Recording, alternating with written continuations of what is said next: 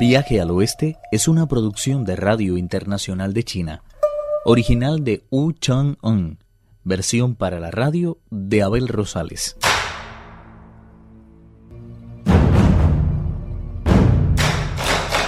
El rey de los monos está resuelto a acabar con el monstruo que ha asesinado a varios monjes en el templo la maísta que los acoge.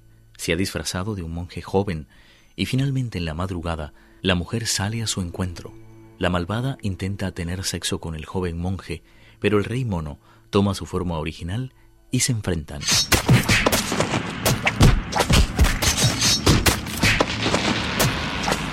Lejos de perder vitalidad, los golpes del gran sabio iban ganando vigor. El monstruo comprendió que no iba a poder seguir resistiendo, pero no por eso dejó de combatir. Pronto ideó un plan y empezó a retroceder. Sin decir una sola palabra, el monstruo continuó cediendo terreno. Cuando el peregrino estaba a punto de echarle mano, se quitó de un tirón la zapatilla de flores del pie izquierdo y echando sobre ella una bocanada de aire mágico, la convirtió en una copia tan perfecta de sí misma que no le faltaban ni las espadas. De esta forma pudo montar en el viento y escapar a toda prisa. La estrella de la desgracia no había dejado de brillar sobre la cabeza de Tripitaka, y al pasar por los aposentos del guardián del monasterio, la muchacha tuvo la feliz idea de arrebatarle en el torbellino en el que viajaba. Como una exhalación se elevaron hacia las nubes y en un abrir y cerrar de ojos llegaron al monte atrapador del vacío. Nada más entrar en la caverna sin fondo, la muchacha ordenó a sus sirvientas que prepararan un convite nupcial totalmente vegetariano. El peregrino descubrió que había estado batiéndose con una vulgar zapatilla de flores. Comprendiendo enseguida lo que había ocurrido, corrió al lado de su maestro, pero, como había supuesto, no pudo encontrarle por ningún sitio. El idiota y el bonzo Shah estaban charlando tranquilamente, ajenos por completo a lo que había pasado. Sin pensar lo que decía, el peregrino levantó la barra de hierro y gritó enloquecido. Voy a acabar con ustedes dos, inútiles. El idiota estaba tan aterrado que no sabía por dónde escapar. El bonzo Shah, por su parte, dando muestras de una serenidad propia de un general de la montaña del espíritu, cargo que realmente ostentaba, se volvió hacia el peregrino y le convenció de mantener la calma para rescatar al maestro. Con extrema serenidad, el rey de los monos dijo la muchacha a la que liberamos el otro día estaba atada en el bosque de vinos.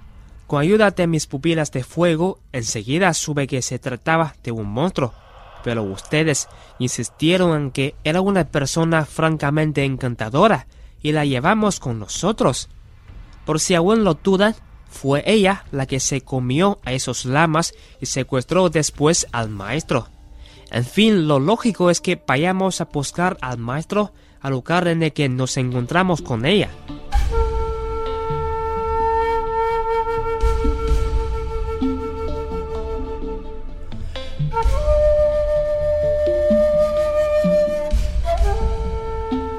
Al llegar al lugar no encontraron nada. Una vez más el peregrino Sun convocó a los espíritus locales que le informaron detalladamente de todo. Sorprendido ante semejante confesión, el peregrino despidió a los dos dioses el idiota se montó en un huracán y partió hacia el punto indicado, seguido del bonzo Shah. Como el caballo blanco era en realidad un dragón, no tuvo ninguna dificultad en volar a su lado con el equipaje sobre el lomo. El gran sabio, por su parte, dio uno de sus famosos saltos y partió hacia el sur, tras la estela que le habían dejado sus hermanos. No tardaron en toparse con una montaña de una altura realmente extraordinaria.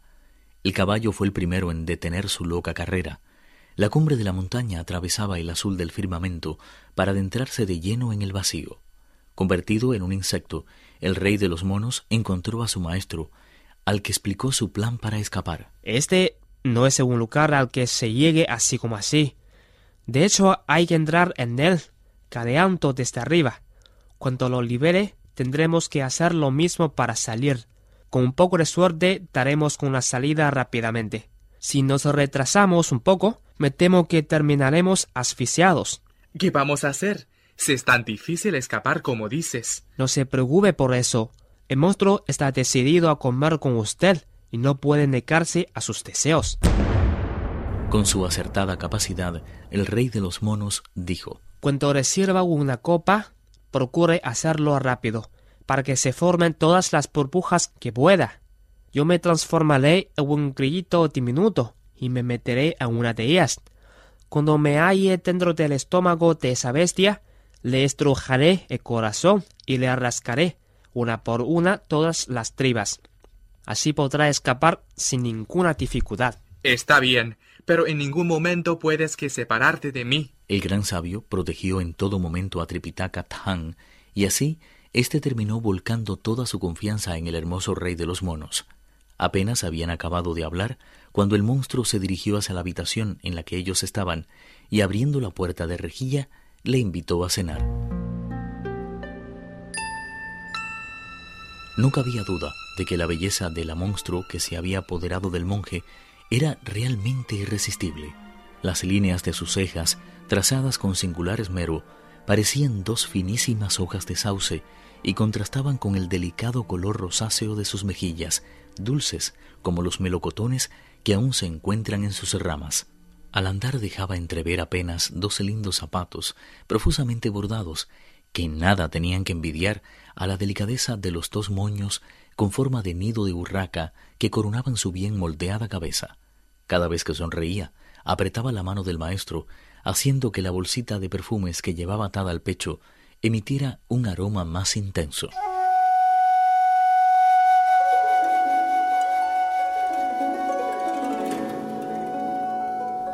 Quiso la casualidad que el plan del rey mono fallara y tuvo que retirarse sin que la bestia se percatara de su presencia. Como el rey mono convertido en águila había estropeado la cena, ella dijo a sus sirvientas Estoy convencido de que esa criatura fue enviada por el cielo y la tierra para manifestar su disconformidad por haber atrapado al monje Tan. Recojan todo esto y preparen algo más de comida. No importa que no sea vegetariana. Para que no tengan nada que objetar, pediré al cielo que haga las veces de casamentera y a la tierra que se encargue de ser testigo de la ceremonia. Por ellos, no voy a renunciar a casarme con este monje. El maestro fue enviado de nuevo a la habitación que había al final del pasillo, que miraba hacia el este.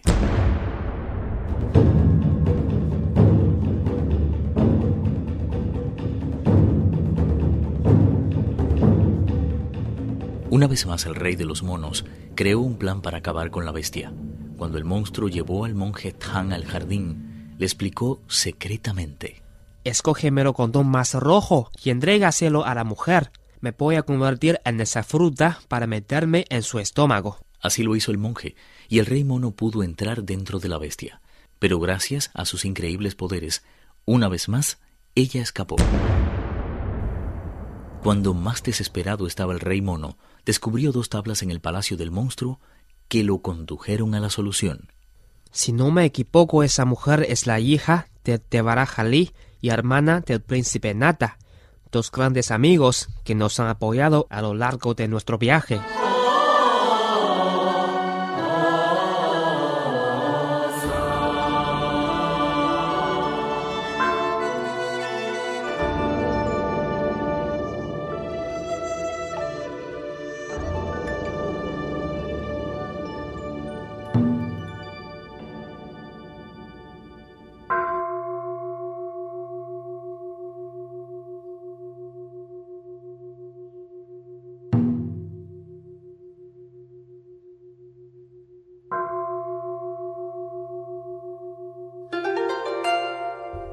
Viaje al Oeste, uno de los cuatro grandes clásicos de la literatura china.